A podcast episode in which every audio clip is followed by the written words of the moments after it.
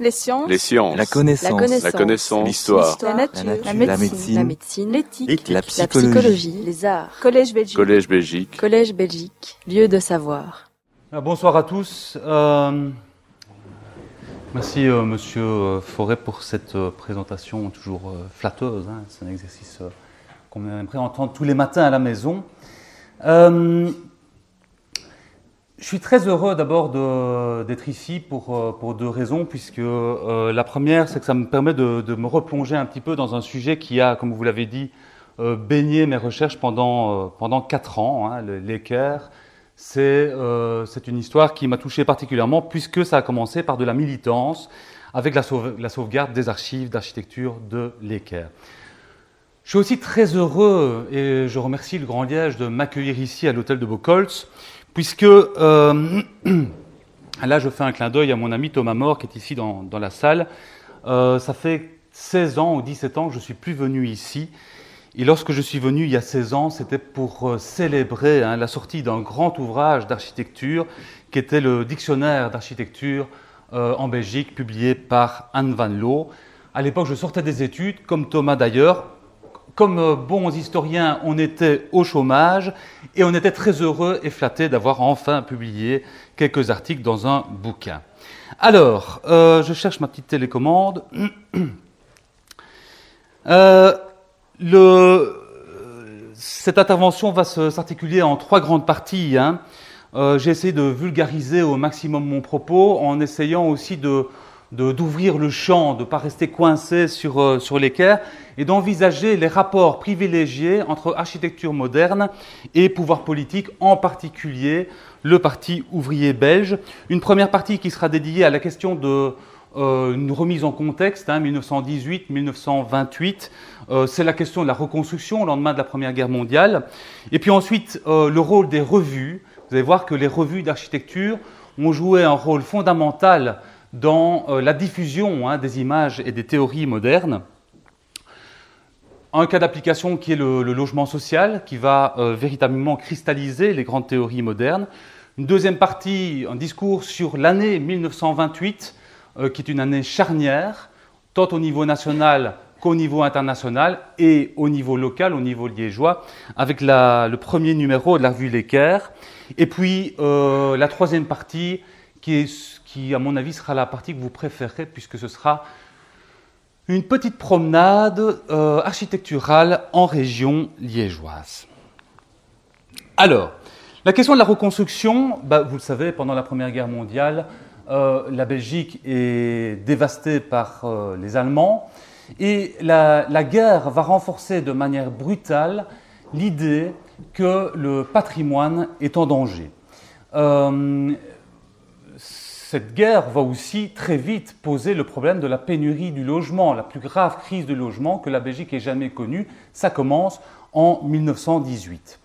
On va voir apparaître toute une série d'initiatives euh, visant à la reconstruction du pays. Euh, la première, la plus importante, la plus connue, hein, c'est une initiative nationale, c'est l'exposition euh, de la reconstruction qui se tient en 1919 à Bruxelles et qui va euh, notamment projeter une grande carte lumineuse montrant l'ampleur des dévastations. On estime à 100 000 bâtiments hein, détruits pendant la Première Guerre mondiale. À Liège aussi, euh, on a toute une série d'initiatives qui se mettent en place, des concours, des expositions. J'ai retenu la plus fameuse, qui est l'exposition rétrospective d'architecture civile liégeoise, qui se tient euh, au musée des Beaux-Arts, un peu plus loin, ici, près de l'Académie des Beaux-Arts, du 8 octobre au 12 novembre 1916. Les modèles qui sont publiés, les modèles qui sont diffusés dans cette exposition sont des modèles qui viennent de l'architecture rurale. La ruralité constitue un élément essentiel dans la pensée de l'architecture de la reconstruction. Ça procède d'un contexte du 19e siècle, en particulier de la fin du 19e siècle, où toute une série d'architectes locaux, je pense notamment à Paul Jaspard ici à Liège avec Paul Comblaine, vont arpenter hein, les campagnes pour euh, fixer sur la pellicule des bâtiments qui sont en train de disparaître face à euh, une urbanisation croissante. Les expositions, la grande exposition rétrospective de 1916, elles mettent à l'honneur l'architecture rurale, elles mettent à l'honneur aussi toute une série de codes de reconstruction que la Commission avait déjà édictés dès 1914 avec un cas, hein, le cas de la reconstruction de Visé. Visé, première grande ville martyre belge, euh, détruite en août 1914, une, euh, une cité que dès le départ, la Commission va prendre euh, dans ses bras avec la personnalité de Charles Lagasse de Locte, qui va dès le départ édicter une série de recommandations plus ou moins esthétiques. Je le cite parce que c'est important, ça montre que dès le départ, la question de la modernité est mise de côté. Aujourd'hui, il s'agit de reconstituer les types caractéristiques des campines anversoises et limbourgeoises du Brabant, du pays de Herve, de l'Ardenne, etc., etc., plutôt que d'innover tout à fait à la hâte et sans inspiration régionale. Ce qui forge la pensée de la reconstruction, que ce soit à Visé ou que ce soit partout dans le pays, ce sont des préoccupations régionales. Et j'ajoute à ça que euh, Lagasse de Locke va même dire c'est dans l'architecture antérieure au XIXe siècle qu'il faut aller rechercher les modèles. Dès le départ, le XIXe siècle est déjà considéré comme une architecture à mettre de côté. Alors, première grande figure qui va travailler à la reconstruction hein, de, de c'est Paul Jaspard. Paul Jaspard qui va euh, définir quels sont les grands éléments de l'architecture mosane antérieure au XVIIIe siècle et qui va reconstruire notamment hein, l'hôtel de ville de Visée. Alors, en deux mots, premier avant-projet, ici nous sommes en 1920. Qu'est-ce, qui fait de cette, de cette, architecture une architecture régionale? Eh bien, le socle, le soubassement rez-de-chaussée de l'hôtel de ville en petit granit avec ses arcs en plein cintre, ses bandeaux de pierre, ses ancres, ses toitures généreuses, des caractéristiques qui euh, définissent bellement hein, euh, l'architecture locale liégeoise. C'est important ces recommandations de la, de la gaz de Locte et de la Commission parce qu'elles vont être notées dans les règlements sur les bâtisses de visée. Ce qui fait que tous les architectes qui vont devoir reconstruire vont devoir se soumettre au règlement sur les bâtisses qui édicte ces règles d'inspiration régionale. Évidemment, les modernes sont mis de côté, mais ça permet tout de même, de, enfin vous connaissez Visé, de reconstruire Visé dans une belle unité de style. J'ai parlé de Paul Jaspard il y a un instant. Ben, autre architecte moins connu, Émile Dezey, qui reconstruit l'hôtel des Postes. Là, vous retrouvez à nouveau toutes ces caractéristiques de l'architecture régionale. Il réalise aussi ceci, où là, ben, franchement, je pense qu'on peut dire que euh, l'influence du 19e siècle est un petit peu plus prégnante. Alors, globalement, la reconstruction du pays, elle est dans les mains des euh, régionalistes. Je caricature un peu, mais les modernistes, ces architectes qui, pour certains, s'étaient exilés aux Pays-Bas, en Angleterre, ces gens-là sont mis de côté et vont trouver dans la revue, la revue d'architecture, un moyen de diffuser leurs idées et de diffuser les images, les images de l'architecture internationale. Alors, L'entre-deux-guerres, c'est véritablement la période faste de l'édition d'architecture. On a plein de revues qui paraissent de 1919 jusque la Seconde Guerre mondiale, la plus connue étant probablement La Cité, euh, revue bruxelloise hein, euh, émanant de la Société belge des urbanistes et architectes modernistes, mais j'ai choisi d'en prendre deux deux spécifiques, puisque ces deux revues, d'abord, font le lien avec la conférence de Johan Stroven dans le cas de, de Casse Belgique, euh, et puis parce que surtout cet art, publié par Pierre et Victor Bourgeois, va définir les grands principes hein, de l'architecture moderne. Alors cet art, c'est un hebdomadaire fondé en 1922 par Karl Maas, euh, les frères bourgeois, et par Georges Monnier, c'est la revue de la célébration de la civilisation moderne née de la guerre. Il y a cette idée qu'au lendemain de la Première Guerre mondiale, on est en, face d'une nouvelle civilisation. Il faut rejeter le passé. C'est une revue aussi de tous les arts, peinture, littérature, cinéma et architecture. C'est aussi, et là j'en arrive au cœur du propos, une revue qui se montre très proche du Parti ouvrier belge, puisque Pierre et Victor Bourgeois sont membres de la section d'art hein, du Parti ouvrier belge. Le 3 mars 1923, Pierre Bourgeois prononce une conférence à Anvers au Club Arthès, dans euh, intitulée Architecture moderne, dans laquelle il va définir les grandes règles, les grands principes de l'architecture moderne en 1923. Premier grand principe, pour faire face à la crise du logement, l'architecture se doit de répondre aux obligations sociales. L'architecture a un enjeu social. Deuxième grand principe, c'est la question de la standardisation. La standardisation, évidemment, va permettre de réduire les coûts de production, les coûts de construction et donc d'offrir à un maximum de personnes un logement moderne et de qualité. Autre principe qui s'adresse particulièrement aux architectes, la question de la façade. Tellement importante au XIXe siècle, la question de la façade est mise de côté au profit du plan. Le plan, c'est là c'est là-dedans qu'on va vivre, c'est ça, c'est là-dessus qu'il faut insister, et la façade procédera du plan.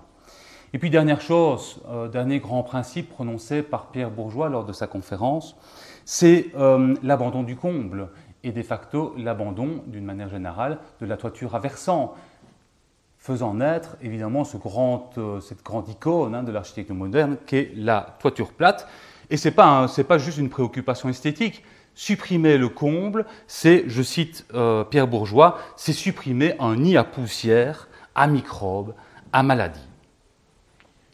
Voilà pour les grands principes de l'architecture moderne tels que développés par, euh, Pierre Bourgeois. Mais la place de cet art est plus importante euh, pour nous liégeois. Parce que en 1926, euh, cet art va lancer une enquête. C'est un mode de communication qui est très répandu dans les revues d'architecture de l'entre-deux-guerres. On pose une question aux lecteurs, on attend que les lecteurs répondent et on, publie les différentes réponses. La revue bruxelloise Cet Art publie deux questions. Un homme de 30 ans peut-il se voir confier une autorité professionnelle? La Belgique nouvelle confie-t-elle à des hommes de 30 ans des missions importantes et reconnaît-elle leur pouvoir intellectuel? Alors, évidemment, la première chose que je vous demande de retenir là-dedans, dans ces questions, vous l'aurez retenu, c'est la question de la jeunesse. La jeunesse pour cet art est fondamentale. Plein de réponses, mais il y en a deux. Il y en a deux qui m'intéressent particulièrement. Ce sont deux Liégeois qui vont réagir. Et le premier, eh bien, c'est Georges Truffaut. Georges Truffaut, euh, à l'époque, il n'a que 25 ans, il est donc jeune, hein, il est en droit de répondre. Euh, il est rédacteur à la Wallonie, hein, ce journal d'obédience socialiste porté par le monde syndical. Et dans sa réponse, Truffaut soutient une jeunesse active et audacieuse. Permettez-moi de le citer. L'homme doit tendre à revendiquer au plus tôt sa part d'autorité et de responsabilité. Son inexpérience certaine ne s'amoindrira qu'au contact des réalités de l'action. L'expérience ne s'enseigne ni dans les livres, ni dans les cours, mais sur les champs de bataille de la vie. Alors, Moi, il y a deux choses qui m'intéressent dans, cette réponse. C'est d'abord le fait qu'il y réponde. Ça veut dire que Georges Truffaut, il lit cet art. Il est au courant de cette initiative qui vient de Bruxelles. Et puis, évidemment, le soutien qu'il offre ici à la jeunesse, c'est un soutien que vous avez dit, oui, mais c'est théorique, il se prononce dans une revue. Mais vous allez le voir, dix ans plus tard, c'est la jeunesse qu'il va soutenir. Alors, anthologie, autre revue fondamentale, euh, qui, euh, qui, est une modeste revue, je vais, la détailler dans un instant, mais qui montre un petit peu la période critique dans laquelle se situe Liège, hein, dans l'entre-deux-guerres, en particulièrement dans, dans, dans, les années 20. Liège, dans les années 20, l'avant-garde, c'est plus grand-chose. La première génération d'architectes modernes, euh, la première génération, c'est Victor Horta, Henri Van de Velde, Paul Ancar, etc. À Liège, on était bien représentés. On avait Gustave Serrurier-Bovy. Gustave Serrurier-Bovy, 1895, l'œuvre artistique, convoque ici à Liège Macintosh, Guimard, etc. Eh bien, Gustave Serrurier-Bovy, en 1910, il est mort. L'autre grande figure, c'est Paul Jaspard. Depuis la fin du XIXe siècle, Paul Jaspard eh il s'est spécialisé dans le métal, l'architecture métallique, avec ici à gauche euh, les grands magasins, les galeries liégeoises. bâtiment entièrement en métal et en verre, et puis surtout la salle royale de la renommée, un bâtiment entièrement construit en béton, pas un gramme de briques, juste du béton, un bâtiment qui va marquer hein, notamment les frères Perret en France. Eh bien, Paul Jaspard, vous l'avez vu, à quoi est-ce qu'il euh, s'occupe dans les années 20 À la reconstruction divisée et à son discours régionaliste. Parce que les bâtiments de Paul Jaspard construits fin des années 20, tous s'inscrivent soit dans le régionalisme, soit dans le style beaux-arts. Bref, à Liège, les années 20, c'est un peu creux. Mais heureusement, il y a Anthologie. Alors, Anthologie, c'est une euh, petite revue euh, littéraire d'abord, fondée par un instituteur, Georges Lins, instituteur euh, communal. Euh, il est marqué par les théories, le manifeste futuriste de Marinetti, publié en 1909.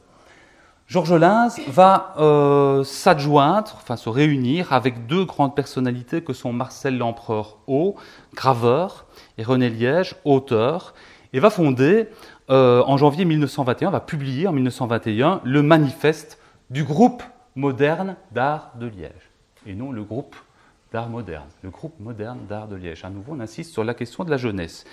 Et dans son manifeste, premier grand, premier grand article, je le cite, Jeunes, nous sommes toute vie et toute force. Nous voulons lutter, malgré les faiblesses du siècle, pour plus de spiritualité et de beauté. Contre le mercantilisme et la cécité de l'heure présente, nous défendrons l'idée moderne, celle qu'élabore la science et l'art.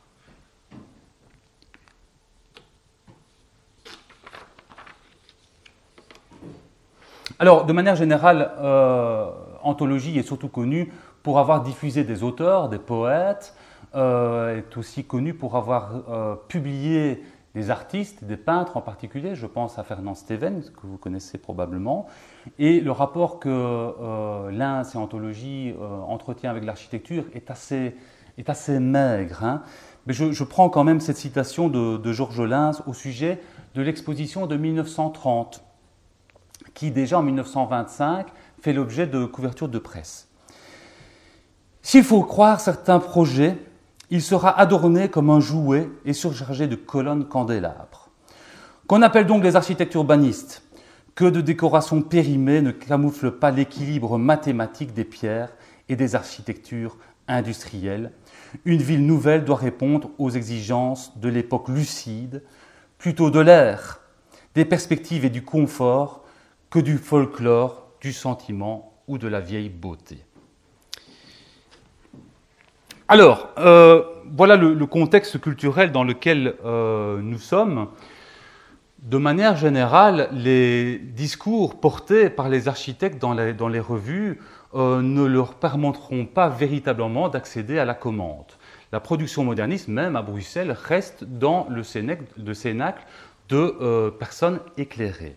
Par contre, il y a un lieu où les modernistes vont pouvoir un peu s'exprimer, c'est le logement social.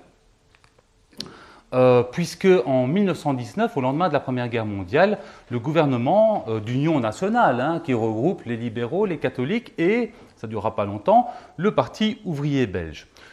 Il fonde la SNHBN, la Société nationale d'habitation à bon marché, une société qui va soutenir les initiatives locales et qui soutiendra notamment la création de la maison liégeoise ici à Liège dès 1920. La SNHBM va aussi soutenir les recherches en vue de la standardisation, une certaine standardisation de l'architecture. Et certains architectes vont pouvoir s'exprimer, ça ne durera pas longtemps, dans des cités-jardins. Je pense notamment ici à la cité du Kappelwelt, hein, nous sommes à Woluwe-Saint-Lambert, avec Eup Host et Antoine Pompe, entre 1923 et 1926. Et puis surtout, hein, on retrouve euh, Victor Bourgeois de cet art qui réalise la cité moderne euh, à Berkem-Saint-Agathe, cité-jardin, habitation unifamiliale et petits immeubles à appartements, avec ici une collaboration artistique, avec ici euh, des vitraux aux lignes qui rappellent de Stale, réalisés par euh, Flouquet. Alors où est-ce qu'on en est? Parce que voilà ce qui se passe à, Bruxelles, euh, à Liège, voilà ce qu'on fait. Alors vous connaissez tous ces projets. Nous sommes ici dans le quartier des Vennes, près de l'avenue du Reine-Élisabeth. Eh bien, concours d'architecture quand même, publié en 1919, et une architecture qui reste quand même largement maniérée, légèrement décorée, et qui montre encore hein, l'impact de la pensée bourgeoise hein, sur l'architecture euh, sociale. Je sais pas, l'écran est un peu bas, mais regardez le, traitement notamment des entrées qui sont monumentalisées. Alors évidemment, on va aussi réaliser des cités-jardins, euh, sur les hauteurs, notamment un agneau, hein, vous connaissez le, projet, mêlant ici aussi immeuble à appartement et habitation unifamiliale, mais toujours dans une écriture qui reste quand même bien différente hein, de ce qu'on a pu voir à Bruxelles. Puis dernier projet tardif, euh, nous sommes dans le quartier euh, d'Amercœur avec, et là on le voit encore mieux, une entrée monumentalisée hein, qui témoigne un petit peu de la vision bourgeoise du logement social. J'en arrive à la deuxième partie, et euh, voilà, 1928, je vous ai dit, c'est une année charnière. C'est une année charnière euh, au niveau international d'abord. 1928, c'est la réunion du premier congrès international d'architecture moderne qui va réunir la crème de l'architecture euh, du mouvement moderne, des architectes du mouvement moderne. Je pense à Le Corbusier, je pense à Walter Gropius, je pense, aux frères Taute et évidemment à Victor Bourgeois qui est présent à la Sarraz en Suisse du 26 au 28 juin. Les principes définis par les SIAM, eh bien, ils font globalement écho hein, à euh, ce que j'ai pu vous dire sur euh, les principes développés par euh, Pierre Bourgeois sur l'architecture moderne. Premier grand principe, replacer l'architecture au centre des préoccupations sociales. Deuxième principe, l'économie par la standardisation. Troisième, marquer la rupture avec les académies, les académies des beaux-arts. Quatrième principe, l'ornement est devenu accessoire, il est, proscrit. Principe suivant, une vision de l'urbanisme basée sur une répartition collective des sols. Voilà un engagement bien à gauche. Et mise en dernier principe, la mise en avant du rationalisme avec la définition du principe de l'habitation minimum qui fera euh, le cœur euh, des SIAM suivants à Francfort en 1929 et à Bruxelles en 1930. Au niveau, au niveau belge, l'année 1928 est aussi une année charnière, puisqu'elle va voir sortir les premiers étudiants d'une nouvelle école d'architecture fondée en 1926.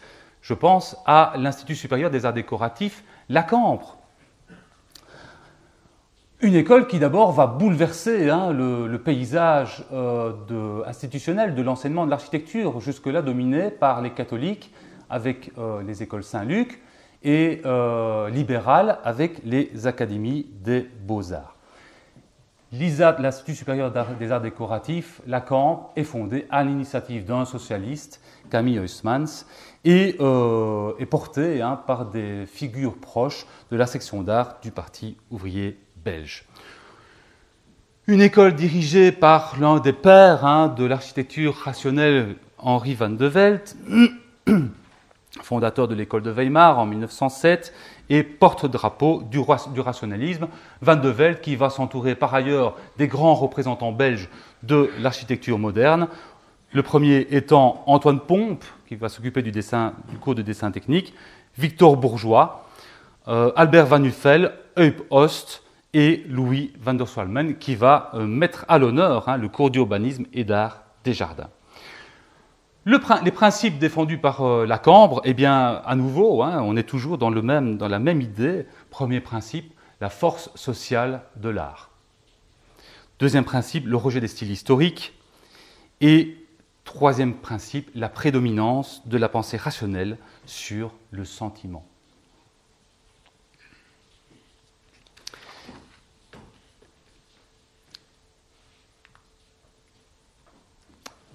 Autre élément euh, fondamental dans cette année 1928, c'est euh, la remise du premier prix Van de Ven, un prix d'architecture fondé en 1927 et qui, euh, qui, est un prix qui célèbre une grande réalisation moderne.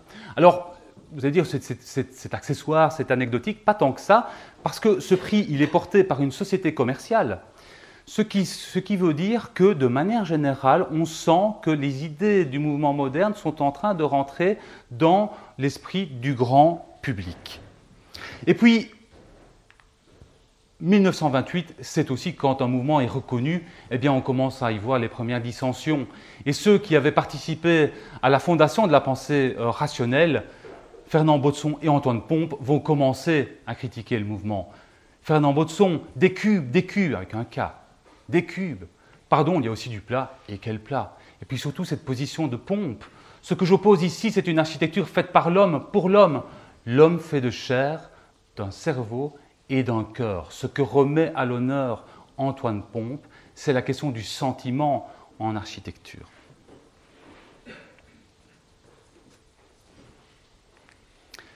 Et puis là, ça nous concerne tout particulièrement. 1928, c'est l'année charnière pour l'émergence du mouvement moderne à Liège, avec la, parution du premier numéro de la revue L'Équerre, une revue portée par euh, Yvon Falise. Alors Yvon Falise, euh, j'ai pris cette photo parce que je l'adore. Euh, regardez son regard. Il aura un couteau entre les dents, ce serait la même chose. Et il baigne dans une classe de l'Académie des Beaux-Arts. Regardez, des moulages, des bas-reliefs, etc. Bref, il n'est pas dans son assiette là-dedans. Et lorsqu'il va publier le premier numéro de l'Équerre, la première chose qu'il va revendiquer, c'est la diffusion de nouveaux modèles, de nouvelles images au sein de l'Académie des beaux-arts. On est en 1928, je vous ai parlé du contexte général, je vous ai parlé notamment de, la Cambre. Hein. La Cambre, les projets que, défendent les étudiants en dernière année, le projet de fin d'études, c'est quoi à la Cambre? Ce peuvent être des hôpitaux, des écoles, euh, de l'habitat ouvrier. À l'Académie, en 1928, j'ai trouvé les projets de Victor Register, fils, c'est un casino, une bourse et un musée des beaux-arts. Bref, des projets auxquels ces architectes n'accéderont jamais. Alors, Yvon Falise, il va s'entourer d'une équipe, je pense euh, à Victor Register, dont j'ai déjà parlé. Retenez bien ce nom, Jean Mouchen, qui va euh, participer à l'aventure, et puis Edgar Klutz et euh, Émile Parent. C'est d'abord un petit feuillet, polycopié, vous voyez à gauche, il reste un exemplaire conservé, c'est le seul que je connais, maintenant il y en a peut-être d'autres. Il est à Bruxelles aux archives d'architecture de, l'ULB, à gauche. Qu'est-ce qu'on raconte, qu'est-ce qu'on raconte dans ce petit feuillet? Simplement les histoires, les amourettes au sein de l'Académie des Beaux-Arts, les fêtes, les balles, etc. L'architecture, c'est juste de la caricature. Et progressivement, au fil des livraisons, l'équerre va se professionnaliser, va rester la revue de l'Association des étudiants de l'Académie des beaux-arts, mais de plus en plus va consacrer son propos à l'architecture, avec ici la cover du numéro 3 de décembre 1930, le prix Van de Ven euh, de 1929, je pense. Alors, c'est une revue qui va très vite gagner en assurance, Dès 1934, la revue commence à convoquer des artistes pour réaliser les couvertures. Ici, Jean Dols, ancien comparse hein, des membres de l'Équerre au sein de l'Académie des Beaux-Arts. Et puis surtout, en 1935, euh, va accéder au secrétariat de la section belge des SIAM.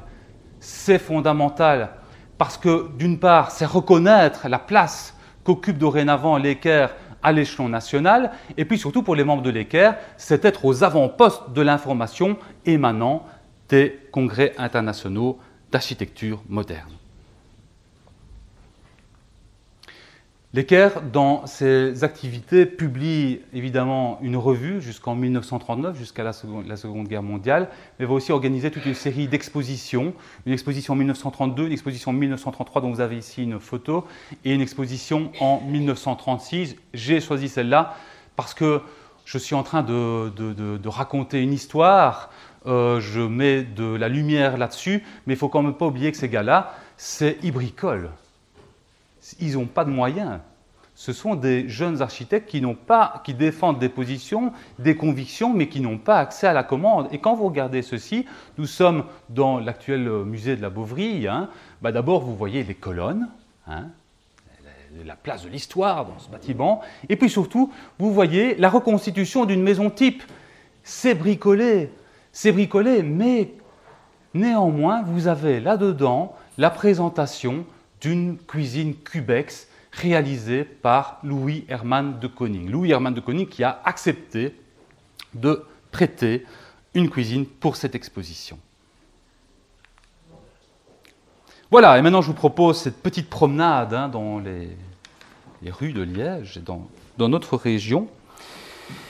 Alors, euh, j'ai choisi quatre grands personnages, hein, Joseph Mouchen, Jean Mouchen, Yvon Falise et euh, Pierre Rouche, qui est un petit peu le, petit, inconnu dans, le bazar.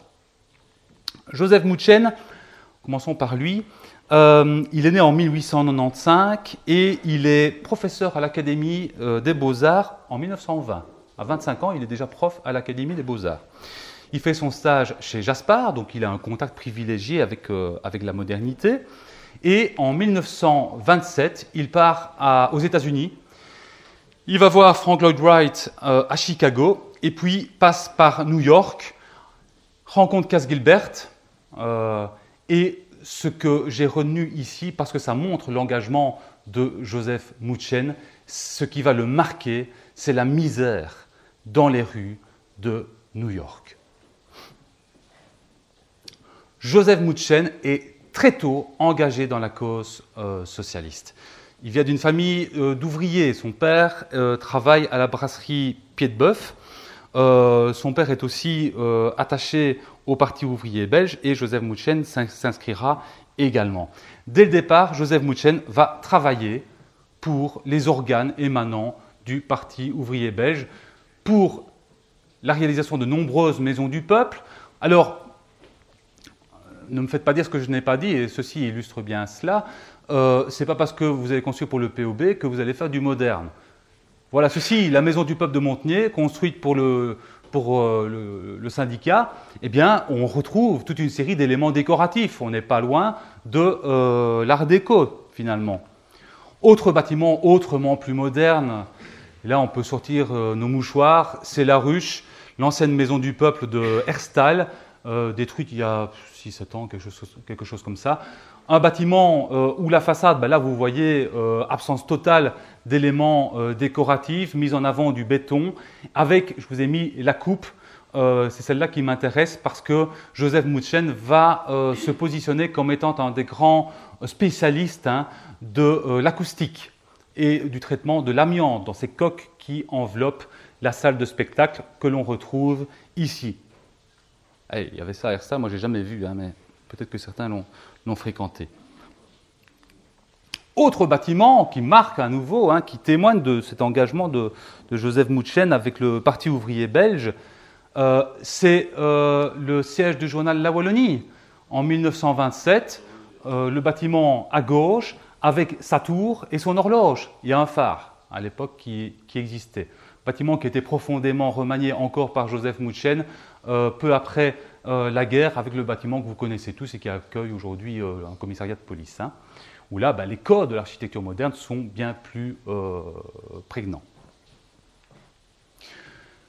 Mouchen, constructeur d'école avec l'Athénée de Herstal, donc c'est véritablement quelqu'un qui a accès facilement à la commande publique. Et puis évidemment, l'Institut du génie civil hein, au Val-Benoît, une expérience quand même extraordinaire, hein, portée par l'Université de Liège, qui va réunir quelques grandes figures hein, du modernisme local, avec Puters, Duisberg et euh, Joseph Mouchen, et admirablement restauré par, euh, enfin, rénové par euh, de Fay.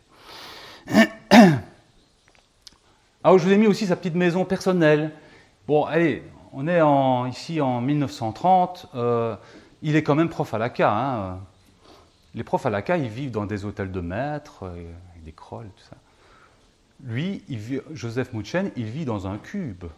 Il vit dans un cube, un petit cube, à Jupy, un bâtiment en béton, toiture plate, euh, châssis ouvrant vers l'extérieur, on répond au concept de l'habitation minimum, avec juste une petite, euh, un petit prétexte décoratif avec ce paysage hein, dont je n'ai pas identifié l'auteur, le paysage ici sur la gauche qui représente un paysage industriel de la vallée Mosane. Et puis, euh, Joseph Mouchen, ça va être, parce que dans le logement social, il, a il s'est quand même passé quelque chose à Liège. Je dois tenir en une heure, donc je ne peux pas parler de tout. Mais il y a quand même le grand concours du Tribouillet, euh, qui va voir arriver Victor Bourgeois, Louis Hermann de Koning, Fernand Baudson pour construire du logement social. Des Liégeois, il y en a très peu, il n'y en a qu'un, c'est Joseph Mouchen, qui va réaliser ici là, une petite maison pour euh, la coopérative des maisons ouvrières de Grivenier.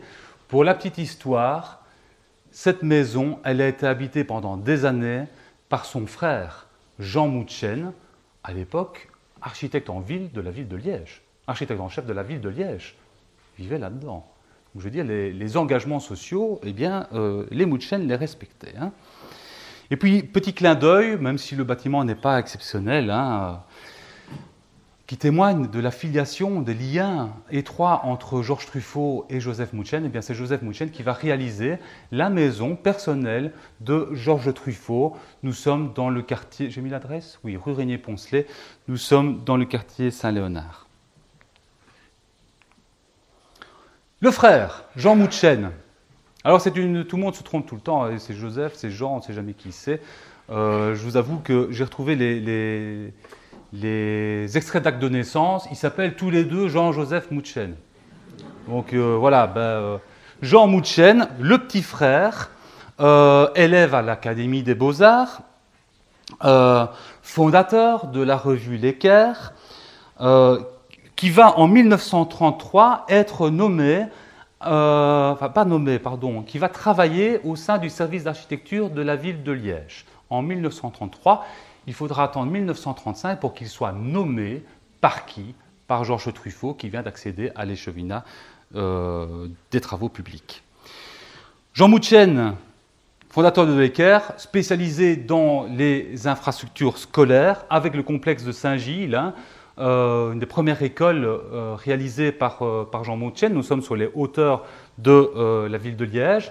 Et puis évidemment, le lycée Léonide Ouaha, et là ça me permet aussi d'annoncer déjà un peu la suite, hein, euh, on est clairement dans une architecture émanant du mouvement moderne, mais déjà avec euh, quelques résistances, quelques nouvelles résistances. Nous sommes à la veille de la Seconde Guerre mondiale et on constate de manière générale un certain retour à un classicisme. Un classicisme qui se marque par la succession des colonnes que vous voyez, mais aussi par le bas-relief euh, de Massard, Dupont et Salle, qui représente euh, des, dames avec leurs drapés, etc., en frise, des codes typiques hein, euh, du classicisme. La façade intérieure, ben, je ne l'ai pas mis, j'ai oublié, mais je vous invite à aller faire un tour un jour dans le lycée de Voilà. La façade intérieure, c'est là que toute l'architecture moderne s'exprime en façade. Le fonctionnalisme de ce bâtiment, parce qu'il y a quand même quelque chose de fondamental dans ce gros bâtiment, ce, robuste bâtiment en façade boulevard d'Avroy, au-delà du fait qu'il célèbre la ville de Liège, c'est que c'est une salle de spectacle. Et donc, les façades sont aveugles. Mais la grande force de ce bâtiment et la grande force de, Jean Mouchen par rapport à cela, c'est que dans ce bâtiment, il va revendiquer 5% du budget pour des œuvres d'art. Et il va mettre au travail des artistes qui, dans les années 30, à la fin des années 30, sont dans une situation précaire, en convoquant des artistes de tous les, de tous les courants, je dirais avec ici Fernand Steven, le futuriste, publié dans Anthologie, je vous en avais parlé, classe de chimie, allégorie de la chimie et de ses molécules. Cette toile, évidemment, existe toujours et elle entretient un rapport super étroit avec les étudiants. C'est incroyable.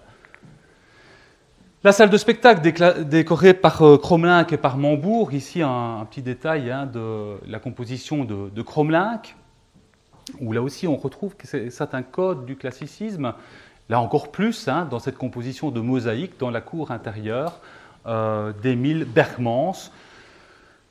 Jean Mouchen convoque les jeunes artistes de l'avant-garde, mais il va aussi chercher un peu les vieux de la vieille, hein, puisque Émile Bergmans, à l'époque, je pense qu'il est directeur de l'Académie des Beaux-Arts il est en fin de carrière. Jean Mouchen, vous le connaissez aussi surtout pour, euh, enfin non pas surtout, euh, vous le connaissez aussi pour la, patinoire, l'ancienne patinoire de la ville de Liège, euh, conçue dans le cadre de l'exposition de l'eau 1939, euh, avec ici un avant-projet, je vous l'ai montré parce qu'il est sympa. voilà le bâtiment. C'est une photo qui date de 2014. Euh, n'allez pas faire un tour maintenant parce que malheureusement, il, euh, se dégrade très vite. Troisième personnalité, Yvon Falise. J'en ai déjà parlé. Eh bien, Yvon Falise, euh, en 1937, il est nommé par le Grand Liège et par Georges Truffaut à la tête du service d'architecture de l'exposition internationale de Liège 1939. Yvon Falise, il est né en 1908. Il est nommé en 1937. Vous vous rappelez, je vous ai parlé de, la jeunesse au pouvoir. Eh bien voilà, Yvon Falise, il a 29 ans lorsqu'il est choisi comme architecte en chef. Il va faire travailler pour lui des, architectes des, grandes barbes, des directeurs de Saint-Luc, de l'Académie des beaux-arts, etc. Hein. C'est lui qui décide de tout. Et la première, la première chose qu'il va faire, Yvon Falise, c'est convoquer le Corbusier. Ah bah ouais. Le Corbusier se rend à Liège pendant quatre jours, fait un tour en hélicoptère au-dessus du site de l'exposition et va essayer d'imposer, enfin pas d'imposer, de partager ses idées à Yvon avec Yvon Falise et de les imposer au sein du comité directeur, notamment cette grande idée d'une grande structure couvrant l'ensemble du site de l'exposition euh, internationale Remarquez que le Corbusier, dès le départ, ben, il a tout compris. Il a compris le cas dans lequel on se trouve. Il représente les terrils qui sont représentés derrière. Et puis cette grande aile d'avion hein, qui, euh, qui, devait couvrir tout euh, l'espace qui aujourd'hui est occupé par la plaine de jeu Reine-Astrid. Ça ne marchera pas. Ça marchera pas parce que le comité directeur veut un Belge, veut pas d'un Français. Et c'est euh, Van de Velde qui va débarquer.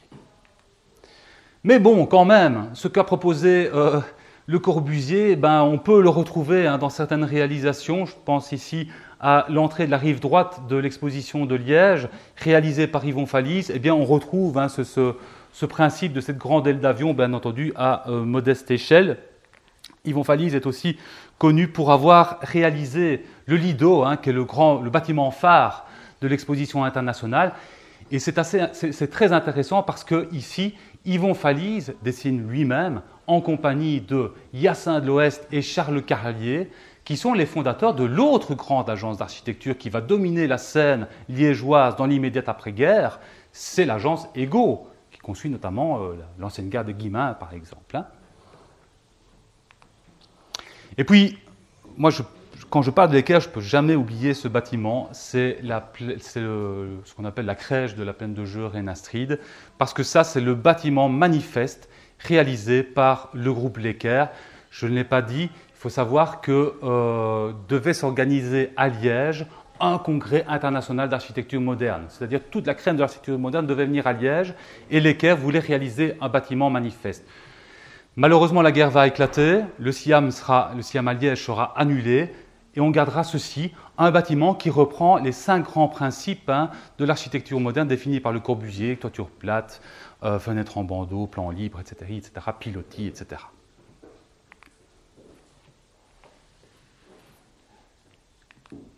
Et puis dernière, euh, lui c'est le, petit inconnu, hein, Pierre Rouche.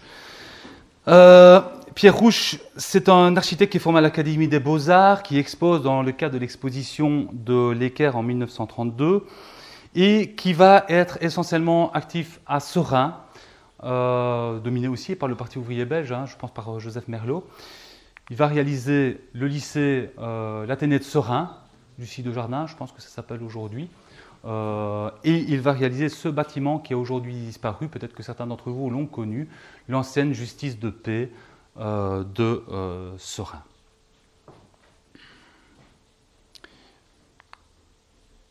Bon, j'ai presque fini. Et euh, je, fais un petit, écart, parce que le mouvement moderne à Liège, euh, bah, il a eu sa part de, célébration, sa part de grandes réalisations, etc. Mais il a aussi connu une petite, euh, heure noire, puisque Yvon Falise, le fondateur de l'Équerre, va en 1943 se rapprocher de l'occupant et se rapprocher du pouvoir nazi pour occuper la place de l'échevinat des travaux publics du gros Lutiche. Ce qui fait que, euh, vous le voyez ici dans une conférence pour une, euh, exposition d'urbanisme, euh, bah, Yvon Falise, après la guerre, il va être condamné, il fera 8 ans de prison d'abord à Saint- à Saint-Gilles et puis à Saint-Léonard, et puis évidemment sa carrière est foutue. Euh, on n'en entendra plus parler. Par contre, le groupe Lecker, lui, va continuer. Émile Parent, Edgar Klutz, Albert Thibault vont continuer à travailler. Jean Mouchen va continuer au sein du service d'architecture de la ville de Liège. Il va notamment construire le bâtiment d'Azinel à droite, cette, euh, ce qu'a appelé euh, Georges-Éric Lanter et Aloïs Béguin, cette machine à enseigner, bâtiment extraordinaire, et la cour euh, intérieure, rentrée, c'est c'est souvent ouvert, donc allez faire un tour, c'est magnifique.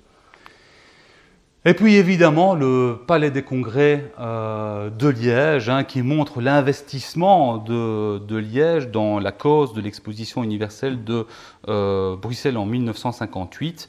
Un bâtiment dans lequel on retrouve toute une série de, principes qu'on avait trouvés dans le lycée d'Oua, qui est la collaboration des artistes, hein, avec euh, notamment euh, Yankelevitchi ou encore la tour euh, chauffeur. Et puis je terminerai avec euh, cette, euh, cette petite photo sympathique. parce que l'équerre, eh bien, Monsieur Forêt, vous avez bien fait de, de rappeler que ben, l'équerre, en 1982, c'est fini, c'est la faillite de l'agence. C'est aussi la faillite d'une vision de l'architecture et de l'urbanisme. hein. C'est le, le grand trou de la place Saint-Lambert et c'est la fin des relations entre euh, et le Parti socialiste. Et j'adore cette photo parce qu'elle montre ici à gauche Edgar Klutz et à droite Albert Thibault, les penseurs de l'équerre, avec au centre euh, André Coles, hein, puisque l'équerre a beaucoup travaillé à Flémal, notamment dans la cité-jardin d'Etrix. Voilà, je vous remercie pour votre euh, attention. Et évidemment, je suis euh, à votre disposition pour répondre à toutes vos questions. Merci.